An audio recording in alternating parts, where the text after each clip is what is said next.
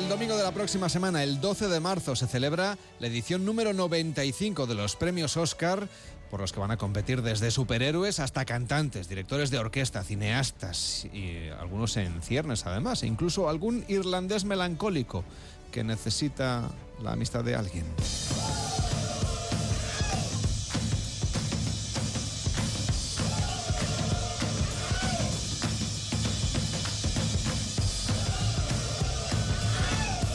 Y a través de las películas, si usted tiene algunas pendientes, por ejemplo, le vamos a recomendar aquellas que le van a llevar a viajar desde el sofá de su casa o si todavía están proyectándose en el cine, pues desde la butaca de la sala Pablo Merida.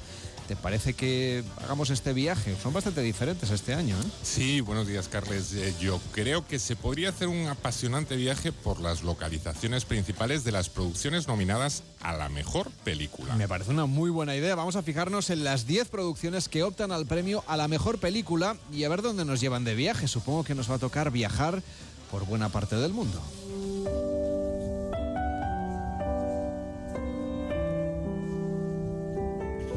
Desde luego, mm, habría que iniciar el viaje en los Estados Unidos, ya que, como no podía ser de otra manera, aquí se rodaron varios de los largometrajes nominados.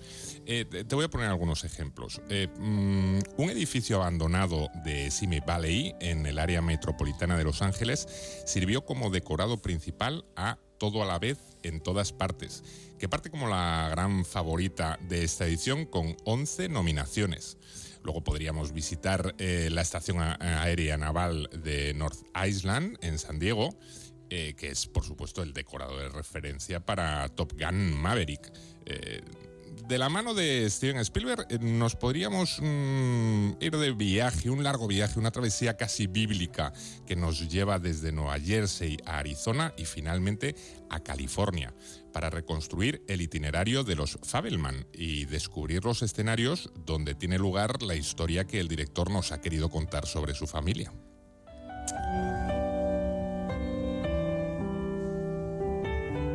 Y de Estados Unidos saltaríamos a Canadá y nos dirigiríamos al área de Toronto, donde se rodó Ellas Hablan. Pero, perdona, habla, eh, perdona, habla, Pablo, a ver, perdona que te interrumpa. Te has ido de Estados Unidos y no has hecho mención a la película Baz Luhrmann Elvis.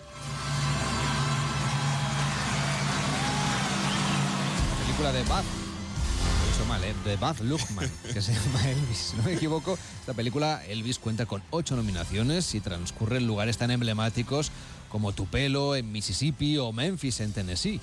Ya, pero en realidad las cámaras no pasaron por ninguno de esos lugares. Y es que Lurman barrió para casa y pese a tratar eh, a un personaje tan icónico y tan puramente americano como Elvis Presley, insistió en rodar su biopic en Australia, que es eh, de donde es el realizador. Eh, la gran mayoría de la película se filmó en la ciudad de Gold Coast, en, de Queensland para que veas, tú estás en el cine creyendo que te han llevado a Las Vegas y en realidad estás en Australia. Bueno, pues tampoco es mal destino, ¿eh? Bueno, al margen del continente americano y de Australia, ¿alguna de las candidatas ha rodado aquí en Europa? Pues sí, eh, más de una, ¿eh? Tenemos el caso de Tar, esa vibrante película de Todd Field protagonizada por Kate Blanchett, que se rodó en varias ciudades alemanas como Berlín, Dresden y Potsdam. Eh, también en Alemania, aunque en mayor medida en la República Checa, se filmó la espectacular producción bélica Sin Novedad en el Frente. Entonces, el grueso de la historia eh, transcurre teóricamente en las trincheras del norte de Francia. Mm, como ves aquí, mm, la localización real y donde se ruedan las pelis no siempre tiene que ver.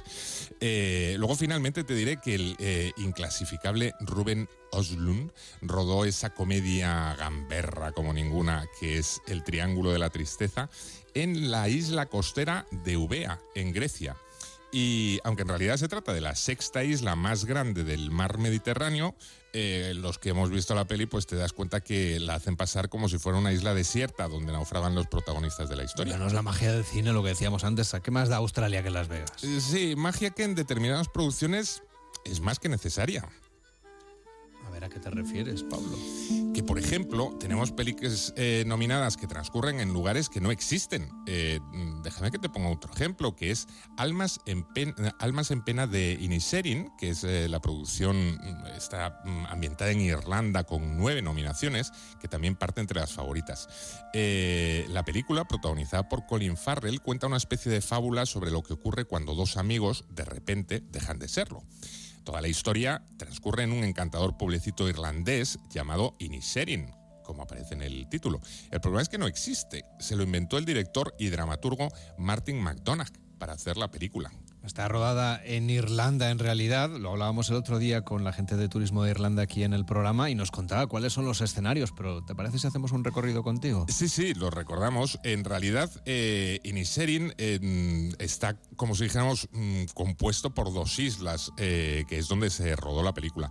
Una de ellas es Inismore que pese a ser la mayor isla de las islas de Arán, solo tiene 31 kilómetros cuadrados de superficie. Casi todo el territorio está compartimentado con muros de roca y dispone tanto de playas vírgenes como de increíbles acantilados. Cerca de uno de ellos, el director de la película mandó construir la casa que el protagonista, Padray, eh, comparte con su hermana Siobhan pero como la isla tiene consideración de espacio protegido, todos los materiales de construcción tuvieron que ser traídos desde otras localidades irlandesas. Y al finalizar el rodaje, se tuvo que echar abajo la casa y dejarlo todo como mm, exactamente se, había encontrado. Como contraste, la casa del gruñón Colm, que es el coprotagonista de la historia, eh, se reconstruyó en este caso a partir de una choza situada en Aichil, en el condado de Mayo, que es eh, la isla más grande de Irlanda. En concreto, esta localización se encuentra en la bahía de Kim, que no hace demasiado tiempo ha sido declarada como la mejor playa virgen del archipiélago, británico. En la película se puede contemplar que es una verdadera belleza. Bueno, pues cogiendo un poco de la isla de Eichil y otro poco de Inismore, el director Martin McDonagh se inventó la localidad de Nisherin, quizá la más bonita de las películas candidatas a los premios Oscar. Pueden hacer ustedes un recorrido ¿eh? por Irlanda a través de esta película y luego, claro, pueden intentar ir a Pandora, aunque esto sí que no existe.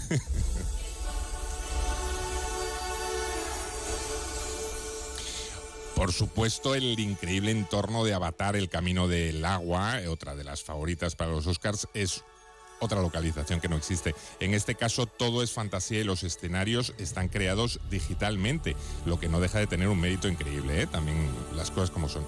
Ahora bien, se dice que para idear Pandora, el director James Cameron se inspiró en zonas concretas de Nueva Zelanda y sobre todo en la isla de origen volcánico Rarotonga, la más grande y poblada de las Islas Cook a ver eh, si tienes la suerte de viajar hasta este punto del Océano Pacífico para dar ganas un No me, ganas no me faltan, Pablo. Ya me imagino, pues a, ver, eh, igual ahí te puedes ambientar y te crees que estás en Pandora. Me ha encantado. ¿eh? Me voy a Rarotonga en cuanto, en cuanto pueda. en cuanto acabes.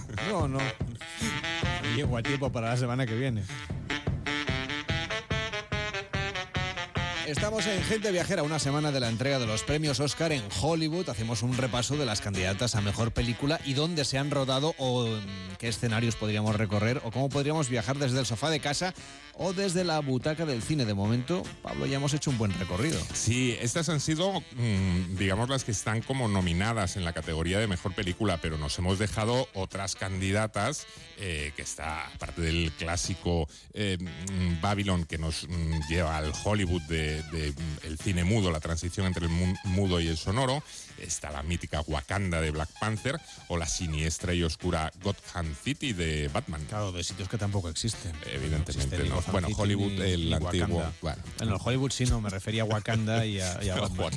Bueno, tampoco hemos contemplado la categoría de mejor película internacional, que ahí supongo que sí que habrá viajes, ¿no? Habrá también algunos lugares interesantes que descubrir. Sí, bueno, aquí hacen esto un poco extraño que ya ha ocurrido anteriormente, que eh, es una de las nominadas en esta categoría, como es Sin Novedad en el Frente, también es candidata al premio a la mejor película, lo que no parece tener demasiado sentido, pero bueno, en Hollywood hacen estas cosas. Todo y que en la categoría la mejor película internacional yo personalmente confío en que nos lleven hasta la ciudad de Buenos Aires con la magnífica película de Santiago Mitre, Argentina 1985. Pues una muy buena película. Argentina te vas tú, ¿no? Es tu próximo viaje. Oh, sí, sí. Bueno, pues ya nos lo contarás aquí en Gente Viajera el próximo domingo 12 de marzo. Ya saben que se entregan los Oscar y lo podrán seguir en No Sonas con José Luis Salas en el programa habitual que, que, hace él con motivo de los Oscar. El año pasado me dejó asomarme un poquito. Comentamos lo del, lo del puñetazo de Bruce oh. Willis aquí en directo. De eh, Will Smith. De Will ay, perdón, de Bruce Willis, de Will Smith. Estoy fatal. Que me, que me perdonen los oyentes. Pues efectivamente, pues de Bruce Willis tampoco hubiera estado mal. El bueno, hubiera... Pobrecillo que ahora está, está, Pobre. está de, con mala salud. Bueno, en fin, en Gente Viajera lo que hacemos es un repaso a través de los escenarios de cine. Aquí en Onda Cero ahora hacemos una pausa y nos vamos a la Antártida. Vamos a recorrer este lugar a través de la novela Un desierto de hielo de Maite Rodríguez Ochotorena.